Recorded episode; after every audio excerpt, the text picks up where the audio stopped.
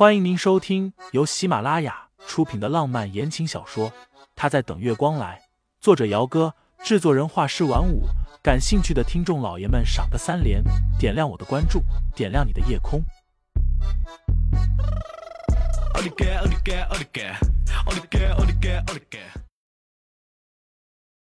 第一百二十一章，关你屁事！司警去看木儿了。陈毅唇角挑了一点点的弧度起来。你既然知道木儿这个人，那么想必你也知道他和司警曾经的关系吧？什么关系？清新轻轻的笑了一下。他们既没有交往过，也没有订婚，顶多算是从小一起长大的关系吧。陈毅微微的拧了一下眉，看了一眼腕表上的时间，快八点半了。沈小姐，我就不和你绕圈子了。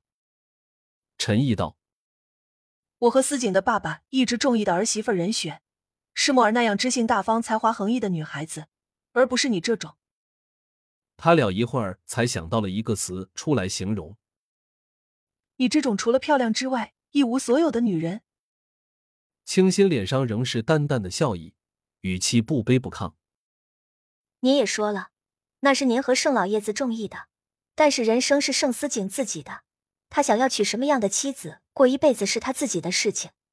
如果他真的喜欢秦小姐那样的，要和我离婚，我没有意见。但是如果他不喜欢秦小姐，您就算是把秦小姐送到了他的床上去，他估计也不会喜欢的。盛思景是您的儿子，我以为您会比我更了解他。沈清心，陈毅脸上浮现了几分的恼怒。你以为你是谁？你现在是在教训我吗？不敢。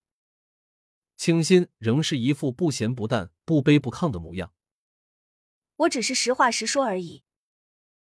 好一个实话实说！陈毅气得深呼吸了一口，呼吸刚刚平复下来，病房的门随之也被人给推开了。刚刚病房的门原本就没有关紧，傅玉原本是敲门的，但是没想到一敲门自己就开了。盛夫人可真是好手段啊！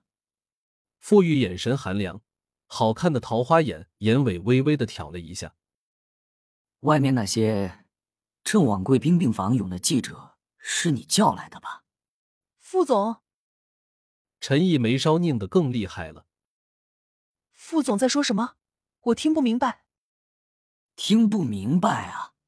那我给您解释解释。我说，您这种把记者叫来病房。围堵自己儿子和其他女人的行为，实在是太不入流了。你胡说什么？虽然是自己做的，但是从另一个人的嘴里说出来，陈毅却是气得涨红了脸。他是想借由媒体的嘴，把盛思景和秦墨儿的关系给坐实了。到时候出于大局考虑，盛思景就算不娶墨儿，但也不会公开的承认他和沈清新结婚的事情。只要还有时间，他迟早会把沈清新这个女人给赶走。什么记者？清新蹙了一下眉，心头忽然隐隐的升腾了一股不太好的感觉上来。傅玉笑了笑，笑容妖孽却带着一点点的凉意。他瞥了一眼陈毅，而后对着清新道：“小清新，我带你去看看热闹，怎么样？”秦木儿的病房里。七八个记者扛着长枪短炮，一窝蜂的冲进来，根本不给人反应的机会，对着病房里的人就是一顿猛拍，杂七杂八的喧闹声让人脑仁发疼。秦墨儿刚刚醒过来没一会儿，因为伤口疼得厉害，连碗都端不起来。盛思景刚刚找护士拿了一根吸管给他就着杯子喝水。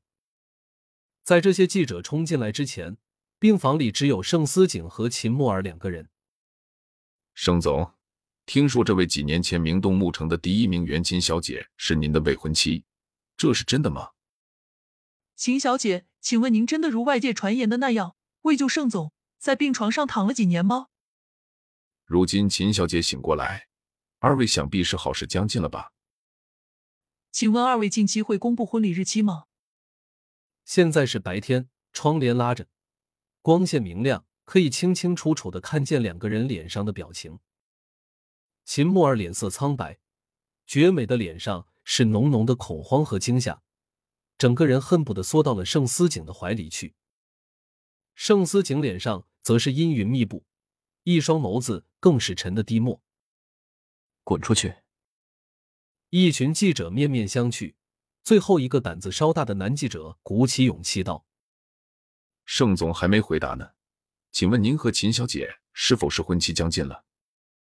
盛思景瞥了一眼他胸口前面挂着的工作牌，语气阴冷：“关你屁事！”盛总，听众老爷们，本集已播讲完毕，欢迎订阅专辑，投喂月票支持我，我们下集再见。